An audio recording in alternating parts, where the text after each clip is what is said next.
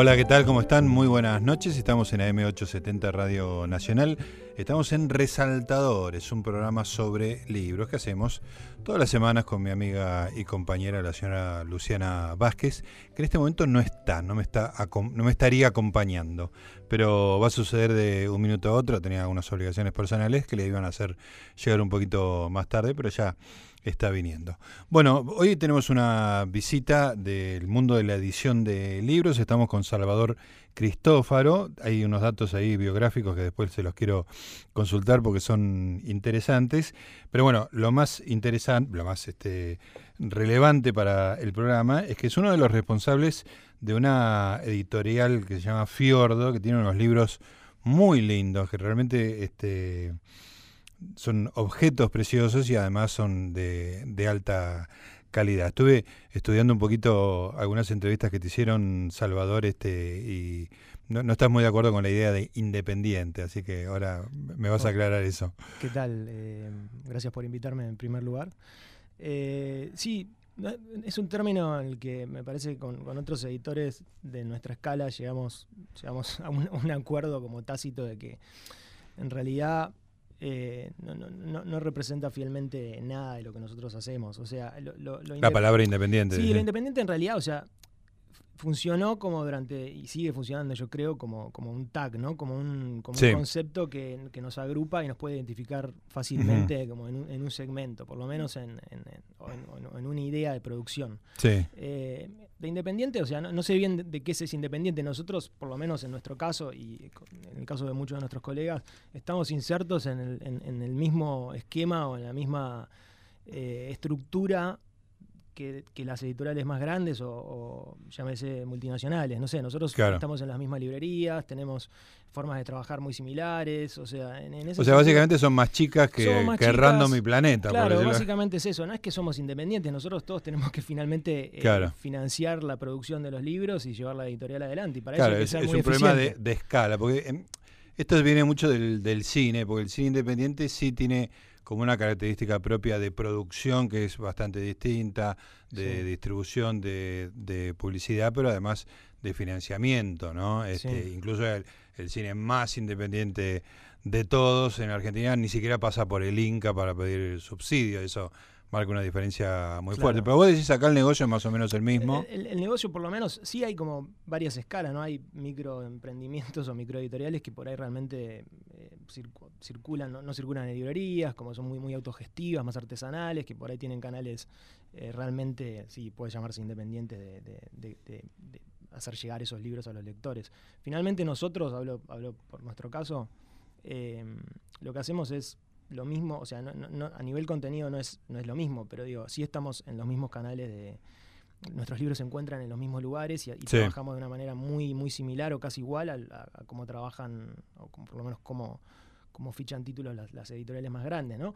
Sí, obviamente las estructuras no son para nada iguales. Nosotros somos dos en la editorial, eh, haciendo absolutamente todo y después... Vos y tu mujer, además, ¿no? Julia, que es, mi mujer también, y, los dos hacemos absolutamente todo no hacemos obviamente la parte gráfica, las tapas. Sí, sí, bueno, derivar las, profesiones. claro. pero finalmente somos nosotros llevando a, cabo todo. Eso en una editorial grande eh, o multinacional no ocurre. Está todo muy, muy, muy dividido, cada uno ocupa un rol, se encarga de algo y, así funciona.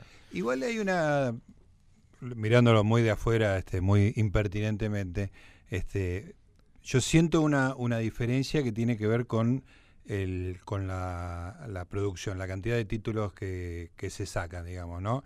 O, Quiero decir, también es una cuestión de escala en el sentido que las grandes este, eh, editoras sacan 60, 70 títulos por mes, ustedes sacarán uno, dos, tres. Exactamente. Este, pero ese salto cuantitativo también es un salto cualitativo mm. en el siguiente sentido. Bueno, vos sabés que yo este, durante muchos, una buena cantidad de años edité una revista de cine, ¿no? revista mensual, El Amante, qué sé yo.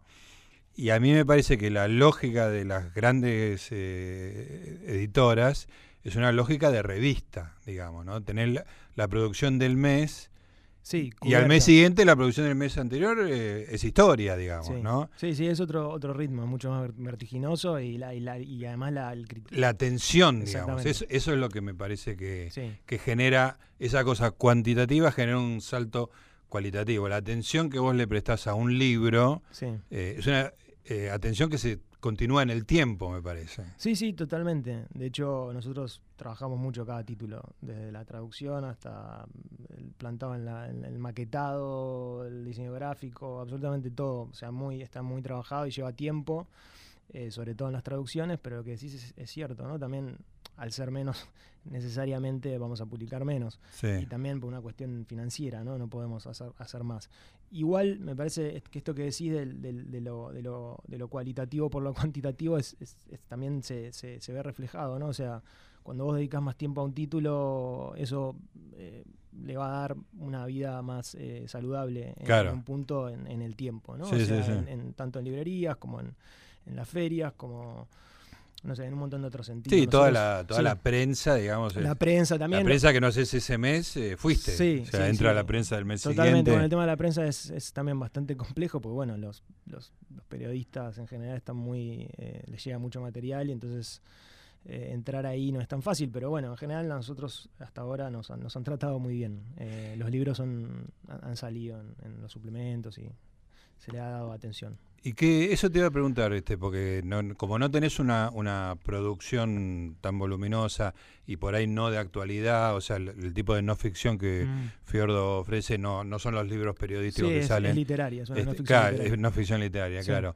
Este, ¿cómo, es, ¿Cómo es el laburo de prensa? O sea, ¿cómo, cómo tenés que convencer Y es cuerpo, a, cuerpo a cuerpo. cuerpo a cuerpo? Sí, claro. sí, nosotros tenemos una lista bastante larga de, de- de gente a la que generalmente le mandamos los libros y, y vamos viendo también de acuerdo a cada título. Nosotros tra- Claro. tratamos de, de hacerlo muy personalizado, ¿no? Escribir los mails a cada uno de los periodistas, no siempre obtenemos respuestas, muchas veces sí.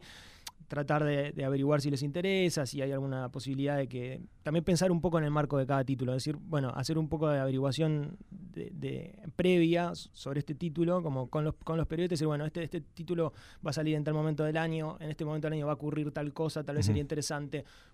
Ponerlo un poco en contexto, ¿no? Claro. También, como hacer un trabajito en ese sentido para que darle una información ya previa al, al periodista para que sepa con, con qué se va a encontrar. Eh, y sí, es eso, es cuerpo a cuerpo, después es, es hacer los repartos. eh, y, ¿Y eso sí lo hacen ustedes? A veces lo hacemos nosotros, muchas y otras no. O sea, Ajá. depende de si nosotros Pero ha tenemos- llevado paquetes. Sí, hemos llevado paquete, hemos, hemos- llevamos paquete, hacemos cajas, eso es, Sí, sí, sí. es, es el quehacer diario. Y te voy a hacer una pregunta que no hace falta que me conteste, pero me da mucha curiosidad. ¿Viven de Fiordo? Sí, sí, sí, Ah. sí, estamos. eh, Bien. Logramos, después de mucho esfuerzo, estar. estar Superavitarios sí, con sí, un la- flujo de plata Sí, sí, mensual. se va digamos. casi toda la editorial, pero bueno, más o menos encontramos que hay un equilibrio para que, para que funcione, ¿no? Sí. Y que tienen una oficina. Tenemos una oficina que está en San Telmo, que es nuestra casa también, lo que pasa es que es una casa así a- antigua, que hacia lo alto, entonces nosotros vivimos arriba y la oficina está, está abajo. Ajá. Pues está abierta Eh, al público, ¿no? No, no, igual generalmente nosotros sí tenemos una tienda eh, en, en- en la, en la web que vendemos, Ajá. entonces muchas de las ventas que, que caen de ahí son a veces retiradas por la editorial, en la, en la editorial. Ah, perfecto. Sí. ¿Y, y mueven mucho por, por internet? Sí, no, o sea, no es un gran volumen, pero sí se mueve. Ta- También tratamos de hacer mucho, no sé si como promociones, como acciones, eh, desde las redes y desde la página misma también para, para mover ese fondo, ¿no? O sea, mismo ahora en diciembre estamos haciendo distintas promociones con combos diversos o libros que se relacionan de distinta manera, como temáticamente, como para Claro. tratar de, de sacar cosas. Y además también estamos haciendo como objetos que, que- que- que por fuera de los libros, como no sé, tazas, lápices, cositas así, que nosotros Ajá. sumamos, hacemos como Claro. acciones así que, que va- van los libros con determinadas Sí. cosas. eh, bueno, cosas que hay que buscarle la vuelta, ¿no? ¿Y el catálogo de Fiordo cuántos ej- cuántos este, Tenemos te- ahora se me unos 30 libros más o menos, 30, Ajá. y- 30 y pico de títulos. Sí. Eh, En- pues, ¿Sacados en cuánto tiempo? En seis años. Eh, así que más o menos es un, un promedio. Empezamos sacando cuatro al año, después ahora estamos haciendo seis eh, anuales. Así que bueno, a ese, a ese número llegamos finalmente. Excelente. Estamos eh, con Salvador Cristófaro, estamos hablando de edición de libros, pequeña, independiente, como usted lo quiera llamar. Estamos en Resaltadores, en AM870 Radio Nacional.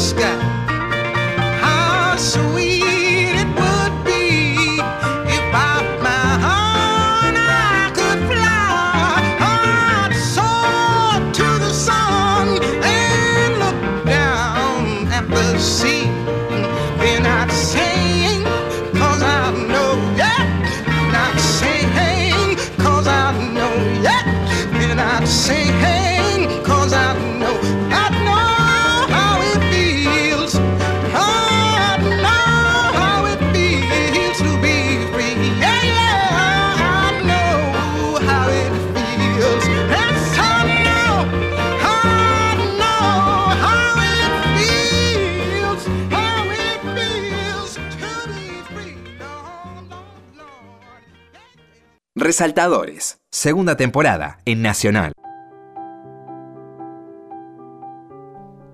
Muy bien, seguimos en Resaltadores, estamos en AM870 Radio Nacional, estamos con Salvador Cristófaro, que es uno de los dos eh, todo de Fiordo, una editorial pequeña, pero con unos libros preciosos y algunos libros no solo preciosos, sino con un contenido realmente importante. Bueno, está, este, después vamos a hablar de Stoner, que es el, el hitazo de, de, de Fiordo, pero hay una persona que yo quiero mucho como John Didion, que han este, editado, Joyce Carol Oates, o sea, este, eh, mucho nivel. Mucho- sí, mucho nivel, la verdad estamos muy contentos de haberlas publicado. Eh, costó bastante eh, lograr meterlas en el catálogo porque son autoras muy muy importantes y las agencias que tienen... Claro, eso te iba a preguntar, porque Sí. son nombres, son Sí. apellidos eh, Sí. fuertes en el mundo son muy, muy editorial. fuertes. También John Didion nosotros nos encanta y, y que- queríamos mucho tener un libro de ella en el catálogo. Sí. Y bueno, Ah, por ejemplo, bueno, hablando de las editoriales grandes, eh, Sí. Random edita. a John Random Didion. edita, sí, la no ficción sobre todo y sacó este año justo eh, la, no sé si es la segunda novela de ella creo, la tercera que se llama eh, Según venga el juego, Sí. eh, pero sobre todo se concentró más en la no ficción de ella, ¿no?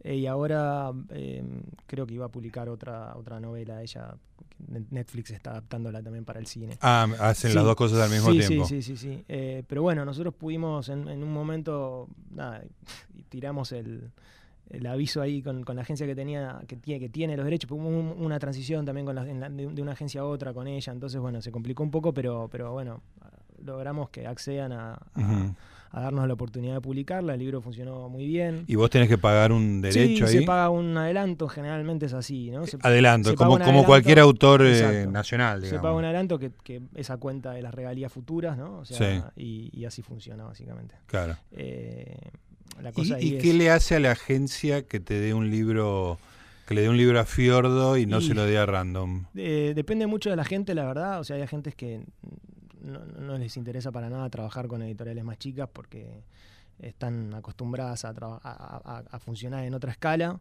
Eh, y también a veces, que es, es muy razonable, hay agencias que no quieren que, que sus autores eh, estén publicados en varias editoriales. esté ¿no? dispersa la obra, seguir. Pero bueno, hay algunas, en el caso de la agencia de, de John Didion, eh, la, la mujer con la que hablamos estaba muy dispuesta a, a probar, a ver otras alternativas y, y que hace que te, que- que te den bola, básicamente, que tu catálogo sea...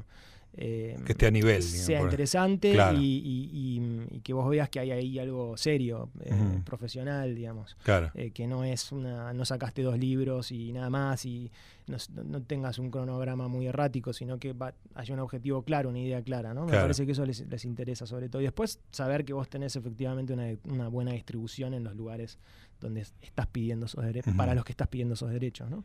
¿Y cómo arrancaron? ¿Cuál fue el primer libro que, que editaron? Publicamos una autora inglesa eh, de los años, bueno, en realidad una novela que se publicó en los 60 en Inglaterra, se llama Marganita Lasky, una novela fantástica, de género fantástico. Eh, muy, muy lindo libro, una novelita corta sobre la historia de una mujer que se acuesta en un diván victoriano, la novela se llama El diván victoriano, Sí. y despierta un siglo atrás en el cuerpo de otra mujer. Uh, espectacular. Muy buena, muy buena. Y funcionó muy bien también, como que... Y, pero eh, Sí. dame detalles porque me, me fascina, Sí. digamos, arrancar, digamos, ¿no? Que, que comienzo. te- estabas con tu mujer y dijeron, tenemos que poner una editorial. Y estábamos, sí, fue, surgió. eh, Generalmente las editoriales como la nuestra surgen de charlas así. O sea, estábamos un día charlando. eh, Julia es historiadora del arte, ella trabajaba eh, en, en- en- en el mundo, no, no en el mundo editorial, pero sí era correctora, trabajó muchos años para Le Monde Diplomatique, para. Capital Intelectual, venía como haciendo eso. Entonces, trabajó mucho en catálogos de, de distintos museos. Entonces, un poco más, tenía un poquito más. Y, y a, mí, me, yo no vengo del palo de las letras ni nada por el estilo, pero siempre me fascinó leer, soy muy, muy... muy- Sos, eras un lector. un digamos. lector así de fondo. Eh, para mí los libros son muy importantes, siempre lo fueron, la, la lectura. Y, y con Julia charlábamos mucho de literatura en general. Y un día di- surgió así la idea de una charla, en una charla de ¿qué tal si hacemos esto? ¿no? Eh, era otro contexto también, la verdad. Era, era arrancar, nosotros arrancamos en el 2012 y la verdad era un poco más fácil empezar. Claro. Eh, el capital inicial para arrancar una editorial no, no necesitabas muchísimo dinero Ujú, podía salir con, con un, un capital básico, tener algo razonable. ¿no? sí. Eh, teníamos una disponibilidad de un dinero que, bueno, dijimos, pongámoslo ahí. Y así arrancó, la verdad. ¿Y tenías que traducir el libro? Ya había Había, una- había que traducirlo. Si no estaba traducido, nosotros hicimos, bueno, antes de efectivamente publicar ese libro, hicimos una, una tarea previa de investigación, un poco ayornarnos nosotros con respecto al, al- al mundo editorial, ¿no? Sí. Nosotros, aunque sabíamos algo, no, no, no sabíamos. Sí, sí, hay mucho nada. recoveco, mucho... Y ahí fuimos, hicimos un recorrido para hablar con libreros, para hablar con, nos asesoramos con, con- con- con un abogado sobre cómo, cómo era la mejor manera de armar un contrato, cómo, cómo proceder, bueno, con distintas cosas, ¿no? Eh, y una vez que más o menos teníamos una idea de- del catálogo, de, de qué tipo de catálogo queríamos construir, aunque no estaba totalmente definida, era una idea vaga, ¿no? Sabíamos que queríamos hacer traducciones, que queríamos hacer traducciones de calidad, eh, publicar algo de literatura latinoamericana, sobre todo joven, pero no, no más que eso, ¿no?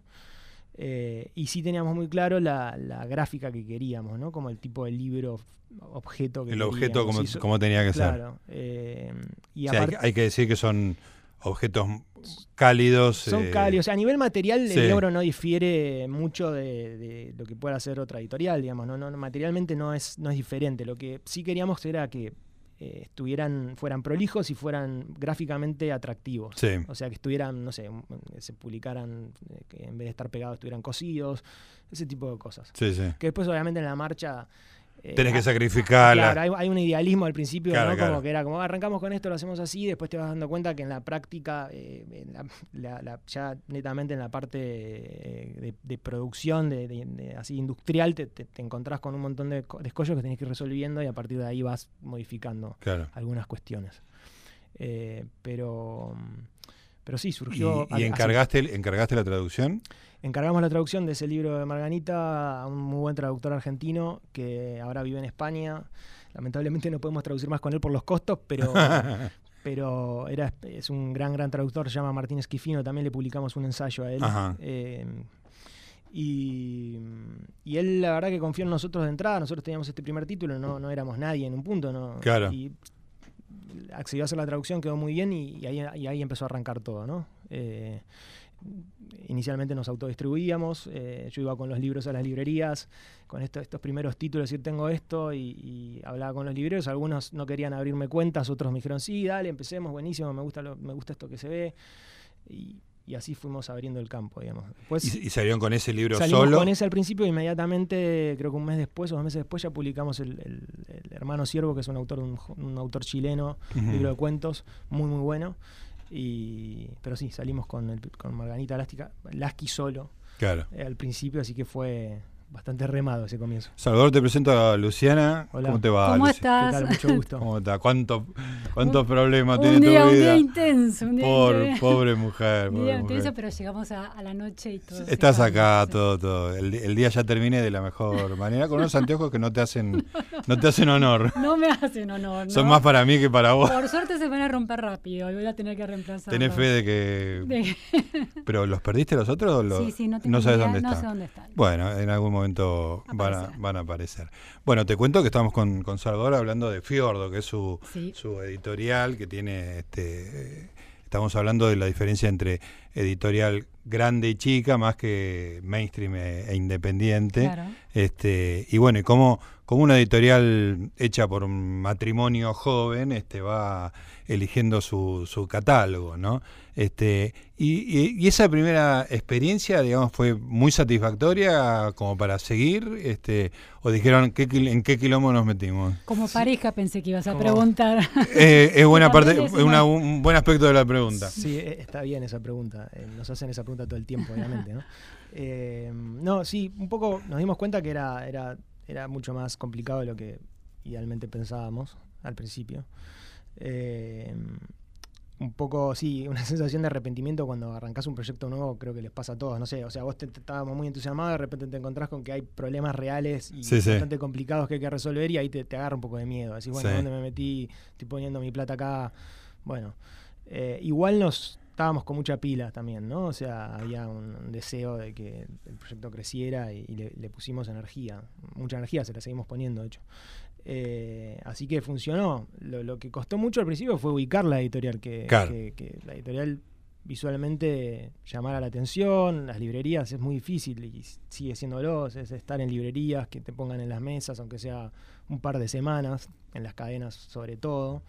Eh, y, y construir eso lleva mucho tiempo, ¿no? Como poner, poner la editorial en un lugar de, de aceptación, de, de- de que esté bien vista, ¿no? Lleva mucho tiempo. Ah, qué, qué satisfacción cuando pasás por la vidriera y, es- y hay un libro tuyo ahí. es- Sí, es muy lindo. un verdad. momento O cuando, espectacular. está, cuando entras a la librería y en la mesa Pum. de entrada está ahí el libro Sí, sí. frenteado. ese- ese- es- sí, es una satisfacción total, la verdad. Es como que sentís que el trabajo que pusiste ahí vale el, la pena. el primer año del amante me caminaba corriente, Santa Fe, era, está acá, de acá se ve esto, tiene una pila enorme, era, viste, bajó la pila, ¿no? Sí, es sí, una, sí. una adrenalina, bueno, en, en el mundo de las revistas es un, un mundo que ya no existe, digamos, ¿no? Sí. Pero el de los libros, sí.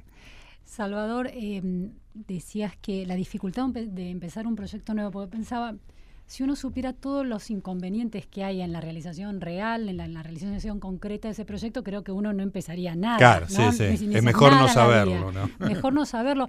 Por eso, antes de que te, de que enfrentaras los primeros obstáculos de la realidad, ¿cómo era ese sueño? ¿Cuál, qué- ¿Por qué una fantasía de tener una editorial? ¿Qué- ¿En qué consiste esa fantasía? ¿O Sí, eh, era, recién le decía a Gustavo, hay un grado de fantasía importante y de, y de- y de romanticismo también, ¿no? Uno como que, eso, fantasea alrededor de ideas que después no son exactamente así, ¿no? O sea, como cosas concretas que no son exactamente así. Eh, Pero era ser un empresario, era como... Sí, ¿qué? o sea, la idea era, nosotros, sí, la idea, no sé si lo pensamos como, empres- como ser empresarios, pero sí en- en- queríamos que la editorial fuera autosustentable, pudiera funcionar en el tiempo, ¿no? No teníamos... No tener jefes era una idea, por ejemplo. Er- Era, sí, era una idea, era una idea, era obviamente tener nuestro, nuestro tiempo para poder hacer lo que nos, nos- nos gusta mucho, eh, era, era la idea, ¿no? Eh, pero, pero bueno, después te, la das de frente con, un montón de cosas que hacen que vos necesariamente tengas que modificar algunos comportamientos o, planificar de otra manera, ¿no? Eh, nosotros tratamos de ser eh, prolijos, muy prolijos en ese sentido al principio, asesorándonos sobre distintos temas, pero después eh, hay cosas que toman otros caminos, o sea, desde el punto de vista de la distribución o, o- o- o planificar, o cómo, cómo se eligen los títulos y cómo planificar un catálogo de un año a otro, ¿no? O sea, al principio teníamos una idea, pensábamos que todos los libros de alguna manera si eran buenos, si estaban bien, eh, si era buena literatura, per, Ya está. iba, per se iba a funcionar, ¿no? Como iba a salir, iba a funcionar y la gente iba, iba a encontrar a sus lectores, después finalmente no es así, ¿no? Claro. O sea, hay que... Hay más variables una- en juego. Esa ¿no? es una de las grandes primeros aprendizajes que uno tiene con una, por lo menos nosotros tuvimos con la editorial, decir, bueno, no toda la literatura, no todo lo que a vos te encanta, no todo lo experimental es tipo tiene sus lectores. Claro. Eh, y ahí, bueno, fue fue una de las primeras enseñanzas con respecto a tener una editorial. ¿Y eso es ensayo y error? Eso es, eh, sí, al principio fue, sí, no, no lo pensábamos tanto como ensayo y error, porque pens- creíamos que lo que estábamos Certeza y error. había era. una- sí, para decir, bueno, esto, y después te, te- te va enseñando, ¿no? Como el propio, el propio circuito, el propio mercado te va enseñando más o menos por dónde tenés, tenés que ir. Al principio no tenés lectores tampoco que, que identifiquen a tu, a tu editorial, no tenés como tu comunidad lectora. Nosotros ahora podemos identificar más o menos quiénes son Hay un lector fiordo, digamos. Claro, y, y el lector fiordo a veces acepta determinadas propuestas que por ahí eh, varían un poquito lo que venimos haciendo y a veces no. Y, y- Claro, y- el lector fiordo no tiene Claro. exactamente el mismo gusto que los, que Claro. los dueños de fiordo. Claro, entonces, eh, eh, como tampoco teníamos co- conformado un, o no podíamos identificar un público lector de Fiordo, era, era difícil también hacia dónde, hacia dónde tirar, tirar las balas, ¿no? Pero, Claro. pero igual a los primeros libros les fue, les fue bast- razonablemente bien, o sea, nos sorprendió, ¿no? Claro, era alentador como Sí, para seguir. Creo que era otro momento también, o sea, me parece que es- definitivamente se vendía más en el 2012 de lo que se está Sí, vendiendo eso ahora no- cuando no- arrancamos. no parece Eso haber demasiada duda un dato de la realidad, ¿no? Claro. Como es así. Claro. Entonces, ta- tal vez en ese sentido como que el, el- el margen de error era menor porque, bueno, tenías más lectores, gente Sí, que sí, podía comprar esos libros. Momentos de estabilidad económica siempre Exacto. son más este, Exacto. A emprendimientos nuevos. Estamos en Resaltadores, seguimos en un ratito. Hasta la una. Resaltadores.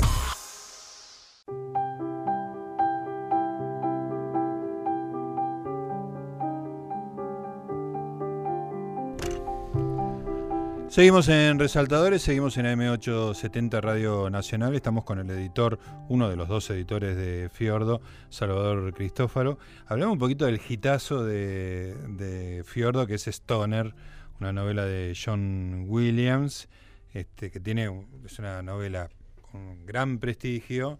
Este, creo que incluso, este, si no me equivoco, hasta Obama creo que habló de, de Stoner. Viste que Obama era muy de la playlist de Obama, Sí. era este. Vamos, chequeame. Vamos a investigar de investigación. No me, no, no me consta, no, no sé la verdad. Tal vez habló, si habló, me- se me pasó de largo. Ah, mira, todo este- bueno tener en cuenta ese dato. Ahí está, busca. Poner la faja, ¿no? Obama, Sí. Obama Ahí. Stoner. Bueno, es un libro que me imagino que para es un libro conocido, digamos, este, con prestigio y para ustedes un, un éxito comercial en algún Sí. sentido, ¿no? Sí, sí, sí. eh, es sí, comercial, en todo sentido. Eh, la verdad es que a nosotros Stoner nos enseñó mucho también lo que es tener una editorial, ¿no? Me parece que... Porque, a ver, es Mm. muy interesante eso. Y porque creo que nosotros veníamos publicando una cantidad de, o sea, de libros por año con sus tiradas bastante eh, tranquilas. En un punto sacábamos 1000, 1500 libros eh, por, por novedad. Sí. Y de hecho la primera tirada de Stoner fueron 1500 ejemplares, nosotros y era una tirada que estimábamos alta en ese momento, decíamos, estábamos- siempre estás con el miedo de clavarte con un De libro, ¿no? quedarte en un, Entonces- un galpón lleno de libros. Claro. Y de repente empezó a pasar todo lo que, lo que, lo que pasó con el libro y fue muy impresionante y muy rápido también. Entonces, como que nos, nos obligó a los ponchazos a readaptar la editorial a un montón de requerimientos nuevos que venían de todos lados, de distintos lados, de- desde la distribución en el, en el extranjero. Claro, era otro volumen, Era digamos, otro ya te De convertía. repente teníamos que. La, re- la- la primera reimpresión eh, fue ya de 3.000 ejemplares, Uf. que para nosotros eh, había que desembolsar como un montón de plata de golpe, no estábamos acostumbrados, nos parecía toda una locura, una ridiculez, no estábamos seguros si esa segunda edición eh, iba a funcionar o si iba a seguir funcionando. Decíamos, bueno, el libro ya está, se vendió los 1.500, hacemos una segunda tirada, después se cae porque se va a caer. y no pasó, y con la tercera edición no pasó, y con la Uf. cuarta no pasó, y así siguió hasta ahora. ¿Y cuántos llevan editados? Y eh, vamos por la décima edición y, y, eh, de libros vendidos, son como, llevamos vendido unos 25.000 ejemplares.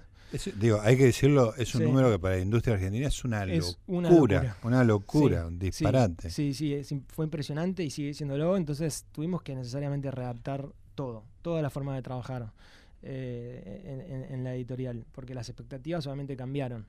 Y nos permitió también este libro eh, entrar en, en lugares en que de otra manera no, no podríamos haber hecho. O sea, mismo no- nos ganamos muchísimo el respeto también de las, de la- de Claro. las librerías, de, lo- de los libreros, ¿no? Eh, y, es eso nos- 2016. ese sí, esa es la, de hecho, la primera edición, Ajá. eh, que no tiene todavía ningún medallón de, de las, De las ventas de los- de las ediciones eh, su- su- que siguieron. ¿Apareció Obama? No, no. Bueno, No, lo no. inventé, pero estaba bueno como invento. Po- podría Es haber buen sido. invento. Podría haber sido. Yo, yo te diría que lo digas, total. Este, no, Sí. no va a haber en todos lados una Luciana que lo chequee. Por ahí, no, hasta ahora no lo encontré, ¿eh? Pero, Bueno, pero está igual pero muy, muy hubo- Es muy probable, es muy probable que lo haya Muchísima gente habló del libro. Es Sí, que sí. muchísima gente habló del libro. Eh, Vos te encontrás con personalidades muy diversas que hablaron del libro. Eh, sobre todo el mundo de la, de la literatura, pero, pero ¿Y cómo llegaste al libro? Eh, bueno, un poco era un libro del que nos, nos habló muchas muchas personas nos hablaron del libro. Eh, inicialmente me acuerdo el primero que nos habló fue un, un librero chileno que es Sergio Parra que tiene una librería que se llama Metales Pesados en. Santiago. Qué buen Un librero- nombre de librería. Sí, muy reconocido y sabe mucho de literatura, mucho, mucho. Nosotros estábamos desembarcando en Chile eh, con la distribución allá y, y fuimos a hablar con él y él, así como lateralmente, nos, nos mencionó eh, con esa manera muy chilena de hablar, graciosa, eh, que había leído este libro y le parecía lo mejor que había leído en, en muchísimo tiempo y que había que prestarle atención, John Williams, John Williams, Stoner. Y nos quedó ahí como picando. Después hablamos con un traductor, con Martín Esquifino, que te mencioné, él también nos mencionó el, el- el- el- el autor, nos dijo este libro, está bueno, yo lo leí, me encantó. Nosotros sabíamos que lo había editado una, una editorial española, entonces estábamos como, bueno, pero los derechos ya, ya están tomados, entonces muy bien no sabíamos, como que al principio esperamos, ¿no? Más allá de esas recomendaciones muy entusiastas, como que no, no, no, nos, no nos decidimos a, a- a ver qué, qué pasaba. Y después, em, justo cuando decidimos hacer la prueba, decíamos, bueno, escribámosle a, a- la gente que tiene los derechos, que es, es esta editorial española, muy, chiquitita también, como un poco nuestra historia de, de- Canarias. Y, les escribimos y justo había como una había habido una transición, o sea, como que ellos habían renegociado y habían ampliado los territorios, no, sé bien cómo fue la historia y nosotros como que nos dieron cabida, fue como si estaría bueno sublicenciarla, ¿no? Y fue como, ah, bueno, eh, genial, eh, démosles para adelante. Y hicimos una oferta, la aceptaron y, y así arrancó, ¿no? O sea, hubo, hubo unos idas y vueltas, ¿no? Obviamente, pero... Eh, es muy, es muy ingenuo lo que te voy a preguntar, pero lo habías leído y te había gustado. Sí, sí, sí. No, lo- lo leímos y fue como, por favor, hagamos este libro. Aumentó el deseo, digamos. Sí, sí, hagamos este libro. te- te- a nosotros nos agarró un poco la locura cuando leímos. Ah, ¿no? O sea, nos habían hablado un montón. Sí, sí, pero después faltaba ese paso libro- de, de meterte claro. en el libro y que te... Tal cual, cuando te hablan de un libro enamores. muy entusiastamente, pero no lo lees, por más que te interese y te llame la atención, no, no, no forma parte de tu cabeza, ¿no? Cuando una vez que lo leímos, sí fue como, tenemos que sí o sí editar este libro. Eh, y tuvimos suerte, ¿no? Eh, justo en, en encontrar, en darle al momento oportuno para que nos, nos, nos abran la, la puerta, ¿no? Nos dieran bola, o sea, porque eh, de que la situación con la agencia no es sencilla, ¿no? Eh, y bueno, Salva- Salvador, yo mm, te escucho y, y, mm, y lo que veo es que este emprendimiento que ustedes decidieron encarar es súper difícil Sí. para que resulte, ¿no? Y resultó. Si tenés que eh, entender que lo que a vos te gusta no necesariamente le gusta a ese público que se va, lo vas amasando al mismo tiempo. Relacionarte con libreros y en esas charlas llevarte lecciones y llevarte recomendaciones y ver si funcionan para vos. Imaginarte cómo podés negociar derechos de autor con una agencia de afuera. Todas cosas que es difícil aprenderlas y que re- resulten bien. Nunca se les ocurrió, se les pasó por la cabeza, bueno, ya lanzados, formarse en, eh, no sé, negocios, en eh, administración de negocios para específicas del mercado editorial, para por ahí, no sé, hacer más efectivo o es tan efectivo que la propia fórmula funciona. Sí, eh, no, a mí no se me ocurrió, pero o sea, sí, he pe- he pensado en la carrera de edición, ¿no? Pero no, no, se me ocurrió. Me parece que, y esto lo digo muy sinceramente, creo que la mejor forma de tener una editorial es, es, es hacerla. Es como Sí. realmente te enseña mucho de la práctica, ¿no? Yo creo que eh, estudiar edición es, es- debe ser muy, muy útil, ¿no? Como eh, entender esos principios en la teoría y como eh, hablar de casos particulares, pero después hay que trabajar. Pero el negocio, por ejemplo, esta idea de que un libro estoqueado es un costo, es Sí. financiero, se tiene que amortizar. Y eso una- fue parte del aprendizaje Claro. nuestro también. Nosotros, nosotros al principio teníamos una, una- teníamos una como un, un diseño muy básico eh, administrativo financiero de lo que iba a ser la editorial. Y, y esa es otra de las cosas cuando digo que esto no nos obligó a repensar la, la editorial en este sentido también, Ah. ¿no? A nivel administrativo, eh, económico, financiero Sí, sí. nos obligó mucho a, a pensar en, en el sistema que utilizamos, en cómo plane, en, cómo, en cómo, en eso, cómo estoqueamos, cómo Claro. El costo eh, que eso tiene. Claro, el costo que eso tiene, cómo, se- cómo se, se planifican las reimpresiones, cuándo hacerlo, cuándo no. La, o sea, hay algo como que te lo, lo determina, como para mí mucho, la, te lo enseña mucho el, el ir haciéndolo. Obviamente que nosotros cometimos errores y en el medio perdimos dinero, perdimos energía, que no fue a ningún lado, pero... pero Sí, fue a pero, aprender, claro, digamos, a ¿no? aprender, Parte del Pero aprendizaje. realmente sí, eh, fue así, fue así, o sea, y, y sigue siéndolo. Nosotros vamos, vamos aprendiendo todo el tiempo cosas nuevas, ¿no? Eh, eh, a medida que, que también decidimos hacer como dar un paso en, en otras cuestiones que no, que no, que no habíamos trabajado antes, como por ejemplo el audiolibro. Ahora estamos eh, ha- haciendo audiolibros. Ajá. Eh, bueno, eso es un mundo nuevo también, ¿no? Sí. Y, y- y expande el negocio y expande como la, la- la- la accesibilidad. ¿Hay un mercado existente para el audiolibro? Hay, Hay- que es un formarlo. en Latinoamérica es muy incipiente todavía. eh, en Europa sí funciona mucho más. O sea, la verdad es que se están escuchando los audiolibros y hay algunas empresas muy grandes, eh, desde Amazon hasta este, Storytel, que es eh, esta empresa con la que estamos trabajando nosotros ahora, que son unos suecos muy grandes que están interesados en abrir el mercado eh, latinoamericano de audiolibros y están eso, hablando con distintas editoriales para, para tratar de generar eh, volumen, porque es un sistema que funciona como Netflix, ¿no? Vos, Ah, en, claro. el- en este caso, ¿no? Sí, hay, sí. hay otros modelos, pero este es un, un modelo que es como... pagás un fee un mensual. fee y vos escuchás, tenés acceso a un montón de títulos y vas escuchando eh, lo que querés, eh, en el momento que querés, básicamente. Escúchame, y eh, ya, porque mi experiencia con audiolibros es cero. Eh, ¿Cuánto dura una, no, cuánto dura Stoner, por ejemplo, en audiolibro? Eh, no sé a nivel horas porque estamos empezando ahora y nos mandaron todos los, hicimos hace poco la selección de- en el casting de los de los, de De los voces. locutores, de las voces y, y- y nos mandaron samples de todos los libros, así que no sabe, todavía no tenemos No sabés, eh, un libro completo que- porque se está terminando ahora la producción. claro. Eh, así que no sé, pero no, la verdad no sé. Sí, sí, son horas, me Sí, imagino, ¿no? Pero, es muy interesante, la verdad, porque en- te adentras, como que empezás a escuchar y no, no es simplemente, es un relato contado de una determinada manera, con un, una- un sonido muy, muy, muy, muy definido, agradable.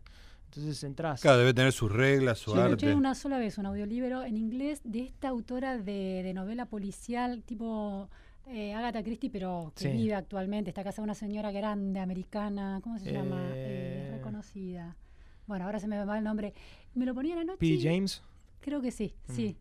Eh, no, porque P.D. James es la de... Es la ingle- no, es la inglesa. inglesa, ¿no? No, no, esta es una, una mujer que es bestseller, eh, publica todo el tiempo y son súper... Es como una especie de Corín Tellado, pero Sí, novela sí, policial, ¿no? claro. Mm. Eh, y lo me acuerdo que la sensación que tenía era de arrullo. Me lo ¿Qué ponía a la noche, Sí. Justo lo que necesitas Y- vos. como un cocún, una cosa así Claro. de, de- Hoy- hoy- oh, hoy te vas a dormir con- con, con P.D. con- James. sí, sí, sí, sí. Es bastante cocoon, sí, totalmente. ¿Viste? Sí, Y sí. sobre todo si está todo oscuro, estás viste abrigadito, todo te Claro. va envolviendo. Y según nos dijeron, en, en- en- en- sobre todo en Europa, que es un mercado que se escucha mucho, eh, a la gente a la noche estadísticamente eh, Ah. Es una cosa, Es un eh, momento- la hora es a la noche Sí, antes de dormir. Sí, a- a- lo están usando para, para eso. Voy a probar este audiolibro, a ver si me hace bien. Seguimos en Resaltadores.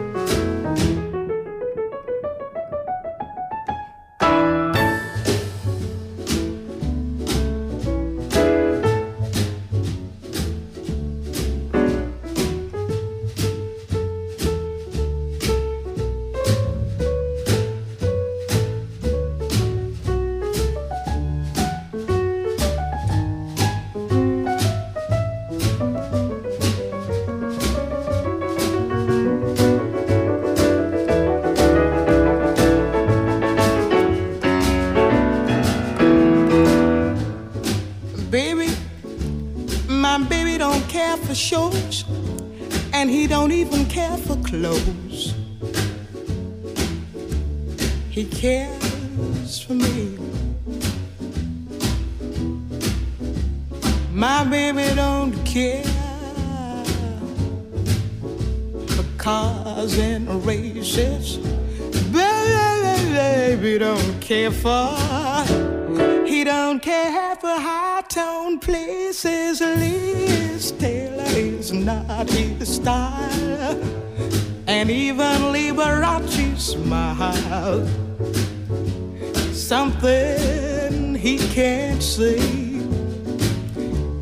something he can't see. I wonder what's wrong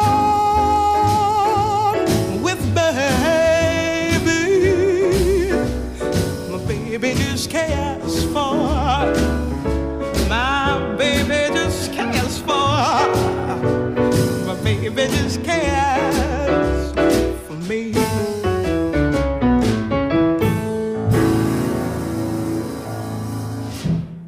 Seguimos con Resaltadores.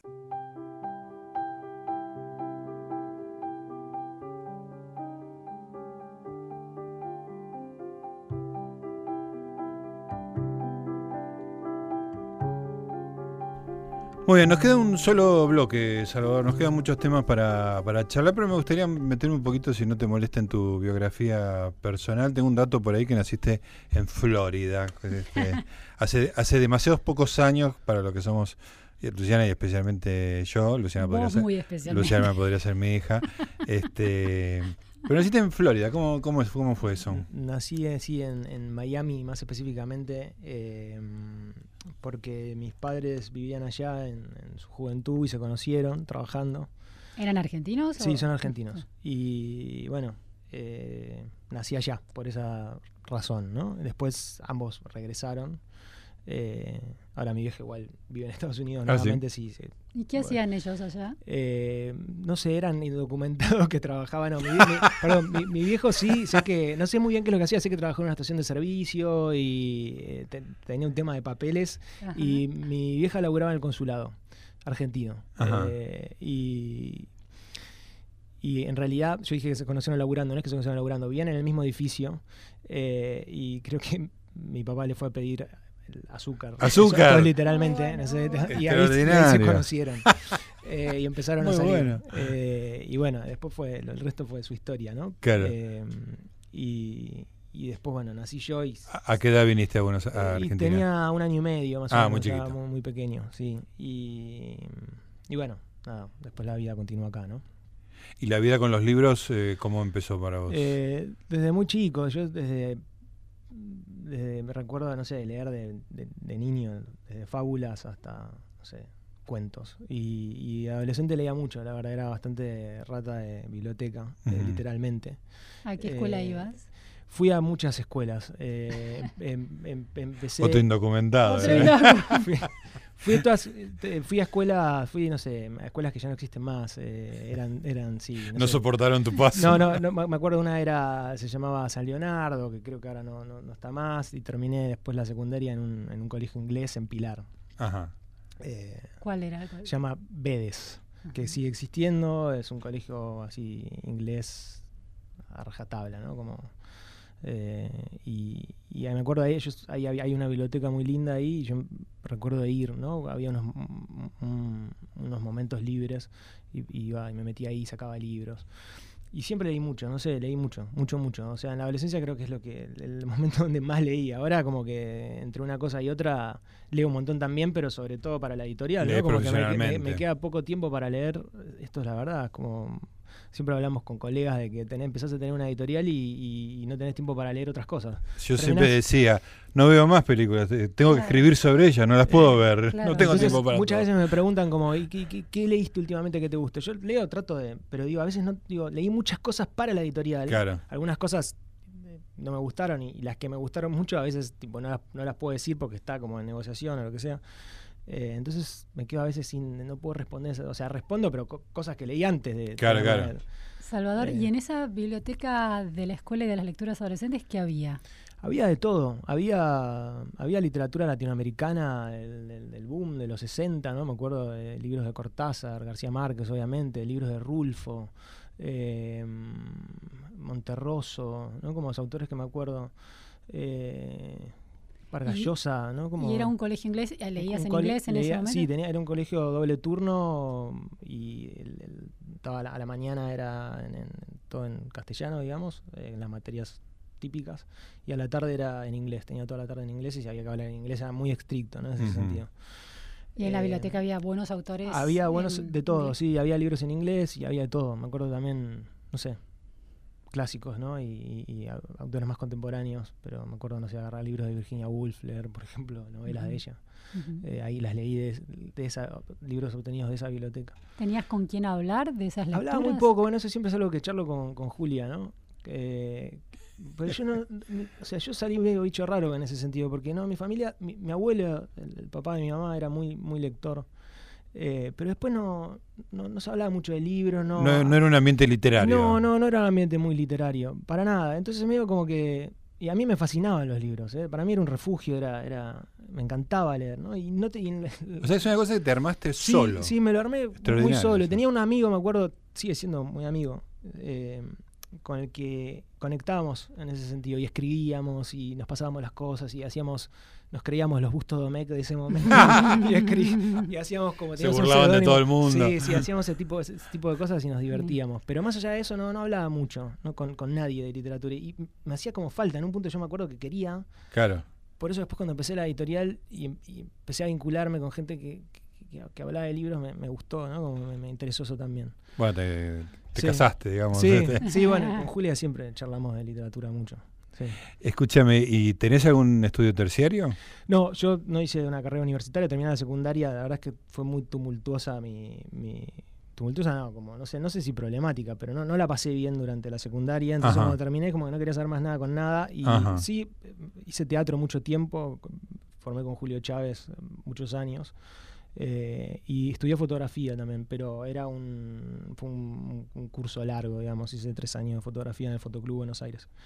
Así que fui ahí entre eso, como picando entre esas cosas y trabajando en otras cosas. eh, pero, pero no, no, así carrera universitaria no. ¿Y eres un bicho raro por tu, en, digamos, en, el secundario, por tu pasión por los libros? O... No, no, no, no, o sea, no, o sea, me cortaba un poco, ¿no? No, tenía como mi, mi núcleo duro de amigos, eh, pero no, sí, tal vez era muy silencioso, ¿no? No, no hablaba tanto, ¿no? Como estaba siempre bastante enfrascado, eh, ¿no? Como estaba medio en la mía todo el tiempo, ¿no? Y a veces eso no sé, no sé si molesto genera como llama la atención, termina llamando la atención y es lo que no quería, ¿no? Claro. Es lo que claro. querías evitar. Claro, pero pero no, bien, o sea, o sea, creo que yo no la pasé bien, pero pero en general estuvo, digamos, estuvo bien. Después Sí. terminé con muy buenos amigos, la verdad. Pero me parece súper interesante la historia, ¿no? Porque alguien que viene completamente por fuera del mundo literario, del mundillo literario, sin relaciones familiares en ese mundo, ¿no? No, no, para hay nada. nada de eso, no Nada. es contacto de tus padres que te llevan ahí, es una Nada. vocación personalísima Sí. y terminás, bueno, construyendo un- una editorial, una marca con enorme éxito, enorme- reconocida además por su calidad, me parece muy único, ¿no? Sí, sí, eso también muy, Sí. muy llamativo. Muy llamativo.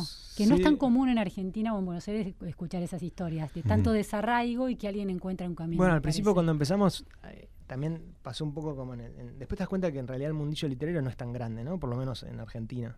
Y en Latinoamérica te diría tampoco, ¿no? Como somos Es un, todos siempre los es un mismos. pueblo que te, te vas Sí. cruzando siempre con lo mismo. Pero al principio sí, medio como había varios que se preguntaban quiénes éramos nosotros, ¿no? Claro. Julia, dentro de todos, podía justificar un poco más su, su, su pasado en relación a- a- al- mundo de, de la edición. Pero, pero yo no, yo era como, bueno, ¿quiénes, quiénes ¿De dónde salió estos tipo? pibes? ¿De dónde salieron? Claro, O sea, no, no- claro. bueno, después ahora tenemos muy buenos amigos, estamos dentro del, del- del mundo, ¿no? En- de la literatura. Pero al principio sí era, era llamativo. ¿Y tenés una rutina de lectura? Digo, ya no, no tenés el, no te quedó ya la lectura puramente hedonista, pero para, para esa lectura profesional, ¿tenés una rutina? Sí, sí, tengo una rutina. A veces tengo que evaluar muchos títulos al mismo tiempo y, y me pongo como horarios durante el Ah, ah. momentos en los que me siento y empiezo a leer y también como que me- estoy muy entrenado en la lectura, ¿no? Ahora como de- después de leer mucho, mucho, mucho, mucho, ya sé más o menos, me doy cuenta inmediatamente si algo Funciona interesa o no funciona. o creo que va a funcionar o no. Es como que ya, la verdad que se entrena eso, la, la- la lectura te entrena Claro. mucho, ¿no? Claro. Y la lectura, eh, buscando un objetivo, también eh, te da otro entrenamiento, un plus, digamos. Eh, así que sí, sí, trato de ser bastante programático con eso, porque si no se me, se me Sí, sí, todo. puede, puede irse de las Sí. manos. ¿Y nunca escribiste? Sí, sí, escribí, Ah. eh, pero bueno, ahora no lo estoy haciendo, ¿no? Eh, me- me- sí, me gusta escribir. me gusta. Pero no, no es algo que, que No, no sé, está esperando su momento por ahí. ¿no? Ahora me pienso que no tendría tiempo, ¿no? Pero, pero en realidad siempre hay tiempo, son excusas, ¿no? Sí. Eh, creo que lo mejor si uno si uno quiere escribir es no, no, no tratar de como de ar- armar todo el escenario para hacer eso, sino buscarle la vuelta como sea, ¿no? Para, Claro. Porque si no puede ser muy bloqueante. Nos queda muy poquito, Salvador, pero recomendame otro libro que no sea Stoner y que tampoco sea John Didion, digamos que son como sus este, Bueno. lo más conocido que tiene. Eh, hay a- a- otro autor que a nosotros nos gusta mucho, eh, que se llama Richard Yates, eh, que publicamos ahora el segundo libro que se llama Mentirosos Enamorados, el primero que sacamos se, se titula 11 tipos de soledad. Y es un autor, es el segundo libro más vendido que tenemos en la editorial y realmente una- un escritor increíble. Eh. No sé si ustedes vieron, probablemente vos sí, la, la película eh, Revolutionary Road, eh, Vía Revolucionaria con Sí. eh, Leonardo DiCaprio. Kate Ah, sí, sí, di- claro, Dirigida que- por Sam así. claro, que, Bueno. gente de izquierda. Sí, son, no, no, son unos, son unas parejas en el suburbio Sí. norteamericano que se, que se muda a una calle que se llama Vía Revolucionaria eh, y, y empieza, empieza una gran crisis, ¿no? Esa Sí, crisis sí. al estilo como de Pero ¿Le a- metí algo político? No, no, no es político. No es político. Él tiene un bueno, trabajo. Sí, me- me- pero ubico perfectamente la película. Y es uno de estos escritores ah, como a lo, a lo Chiver, ¿no? Como de narrar la, la- la- el descontento en el suburbio, ese, ese, ese- ese- sueño sí. americano que no, se, que no se puede lograr, ¿no? El deseo de los personajes quieren ser otra cosa, quieren Sí, hacer otra sí, cosa y no pueden hacerlo porque la vida se los impide. por todo lo que- y es un autor, eh, para mí, fundamental de la literatura norteamericana y realmente funcionó muy bien porque tiene una sensibilidad, tiene un clasicismo, una, una, una manera de llegar a, a las, a las ideas que quiere comunicar que, que es, es realmente muy, muy, muy conmovedor por momentos y, y muy claro y muy preciso ¿no? en, sus, en, sus, en sus imágenes. Así y que está editada por Fiordo. está editada por Fiordo. Ahí está. sí. Ya vamos a la librería. Muy bien, nos vamos, nos, Nos vamos, vamos. querida Luciana. Bueno, Salvador, muchísimas gracias. Fue un placer hablar con vos y bueno, recomendamos que se- por lo menos los miren, porque son libros muy, este, muy osito Muy de peluche de Taiwán también, ¿no? Aclaro que la, el audiolibro que escuché era de Mary Higgins Clark. Perfecto, ahora con esa, con esa duda resuelta nos podemos ir. Chao, hasta la semana que viene.